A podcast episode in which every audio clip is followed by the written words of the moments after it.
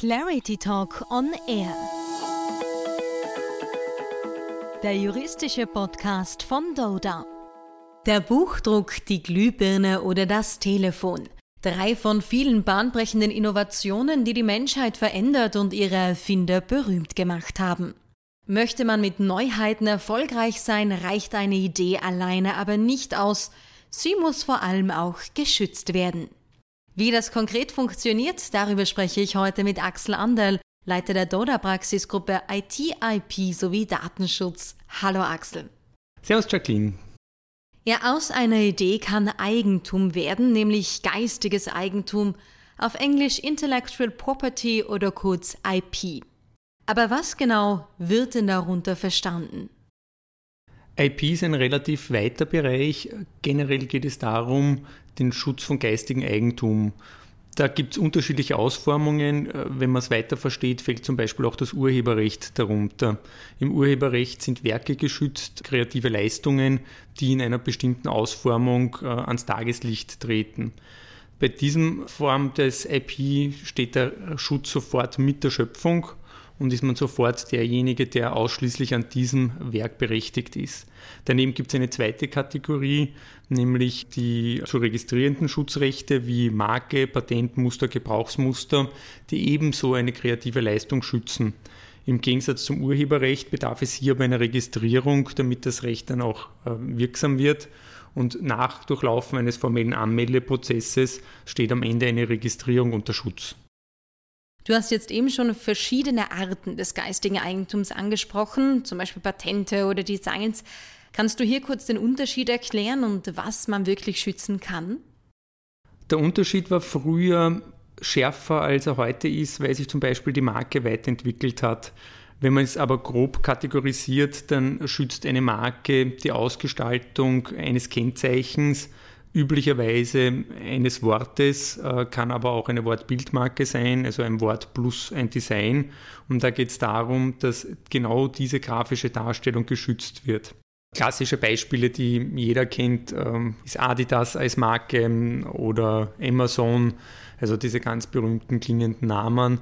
Und das macht genau die Marke aus, dass man eben ein Wort kreiert und das dann durch Marketing und durch die Produkte mit einem Wert auflädt.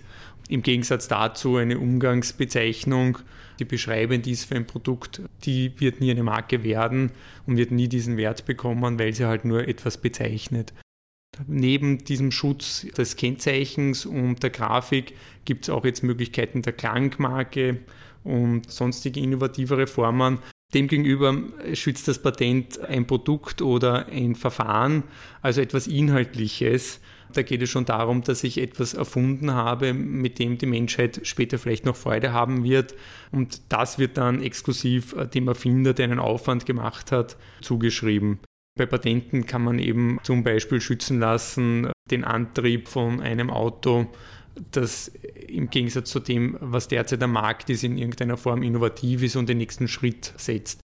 Das Muster und das Gebrauchsmuster stehen irgendwo ein bisschen dazwischen.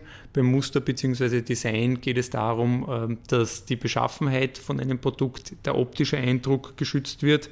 Beim Gebrauchsmuster sind wir näher am Patent und dort geht es auch wiederum darum, dass äh, ein technischer Fortschritt jemandem exklusiv zugeordnet wird. Aber das ist einmal so im groben die unterschiedliche Kategorisierung der IP-Rechte. Ja, zu Patenten und Marken werden uns deine Teammitglieder in den nächsten Folgen noch genaueres erzählen. Denn gemeinsam mit ihnen hast du kürzlich auch ein Buch herausgegeben, IP in der Praxis.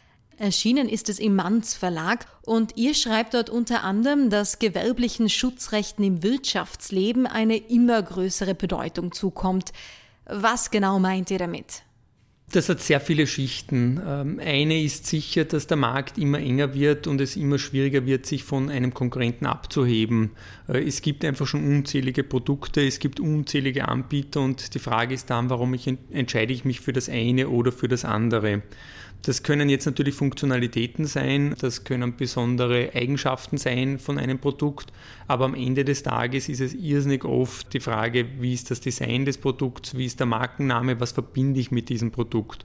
Genau das Gleiche trifft aber auch auf das Patentrecht zu, wo ich mit dem Patentrecht oder auch mit einem Gebrauchsmuster ein gewisses Verfahren oder ein gewisses Produkt für mich für eine gewisse Zeit monopolisieren kann und mich damit vom Markt abgrenzen kann. Und wir leben in einer Gesellschaft, wo Innovation ein großes Thema ist und ein großer Innovationsdruck herrscht. Und dementsprechend äh, sind die IP-Rechte hier ein wichtiges Abgrenzungskriterium.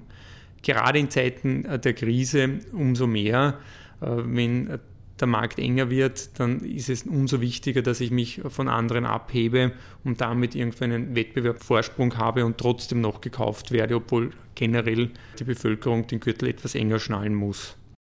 Ja, und wie der Titel schon vermuten lässt, bezieht sich euer Buch speziell auf die Praxis. Wie gestaltet sich denn die Praxis von einem immateriellen Gut wie dem geistigen Eigentum? Bei der Praxis äh, muss man unterscheiden zwischen dem schöpferischen äh, Schritt, der vor dem rechtlichen steht, wo es darum geht, etwas zu schaffen.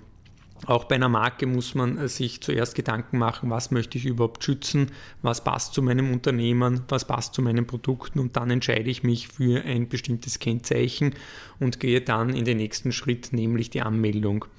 Der rechtliche Teil äh, ist recht unterschiedlich. Also es gibt Bereiche, die sind, sag ich mal, eher Standardprozedere und äh, folgen einem gewissen Ablauf. Und dann gibt es wiederum herausfordernde Teile, wo man mit äh, einem Gegner konfrontiert ist, der etwas gegen eine Eintragung hat oder eine Löschung möchte oder meint, dass eine Verletzung besteht. Und hier muss man unterscheiden. Die äh, Standardsachen kann man eigentlich relativ gut abbilden und gibt es eine Best Practice, wie man damit umgehen kann und auch sehr viel Know-how und Vorerfahrung. Der zweite Teil ist ein individueller, aber auch dort gibt es gewisse Grundregeln, nach denen man dort Entscheidungen trifft und vorgeht. Und wir haben genau versucht, das in dem Buch darzustellen. Es gibt sehr viel und sehr gute Standardliteratur am Markt, die jetzt äh, IP-Rechte generell beschreiben und auch Gerichtsentscheidungen und grundsätzlich äh, akademisch äh, das Thema aufarbeiten.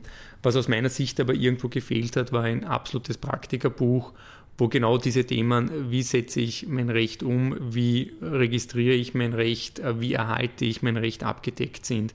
Und das war unser Anspruch, dass wir diese Lücke schließen und ein ganz bewusst praxisorientiertes Werk auf den Markt bringen, das auch äh, einem, der sich nicht hauptberuflich mit IP beschäftigt, eine Anleitung an die Hand gibt, dass er selbst auch tätig werden kann und ihm sonst für die Bereiche, die er nicht unbedingt selber machen kann oder möchte, zumindest das Verständnis gibt, äh, nachzuvollziehen, welche Schritte notwendig sind und welchen Weg er gehen möchte. Das Buch ist daher ganz bewusst äh, anwenderfreundlich gestaltet. Wir haben darauf geachtet, dass man die Kommunikationstools, mit denen man Marken verwaltet und die sonstigen IP-Rechte auch einmal abgedruckt bekommt und erklärt.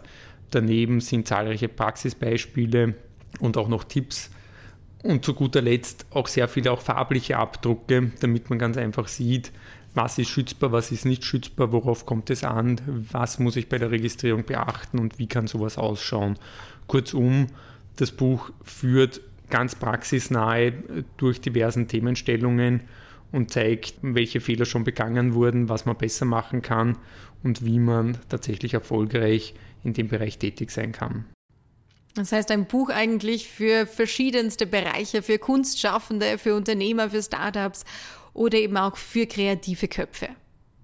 Absolut und auch genauso für Rechtsanwaltsanwärter, für die Rechtsanwaltsprüfung oder wenn Sie in einer Kanzlei beginnen, aber auch für Kollegen, die schon als Anwalt tätig sind, aber IP jetzt nicht so als ihren Schwerpunkt haben. Also es ist ein Buch, das eine sehr weite Zielgruppe hat und vor allem eines möchte, dass diejenigen, die sich nicht tagtäglich mit IP und IP-Rechten beschäftigen, einen Weg durch den Dschungel finden, wie sie selbst auch aktiv werden können und die Thematik in der Praxis umsetzen können. Ja, und wie es dann wirklich konkret aussieht mit Marken, warum bestimmte auch so wertvoll sind oder auch Patenten, wie man so etwas anmelden kann oder was die Herausforderungen dabei sind, darüber hören wir dann in den nächsten Folgen mehr, nämlich von deinem Team Axel. Vielen Dank in der Zwischenzeit für deine Zeit und die Ausführungen. Herzlichen Dank für die Gelegenheit, das spannende Thema IP-Recht einmal anzureißen und ich wünsche viel Spaß mit den nachfolgenden Beiträgen von meinen Teammitgliedern, die genau in dem Bereich spezialisiert sind und daher sehr viel Spannendes erzählen werden können.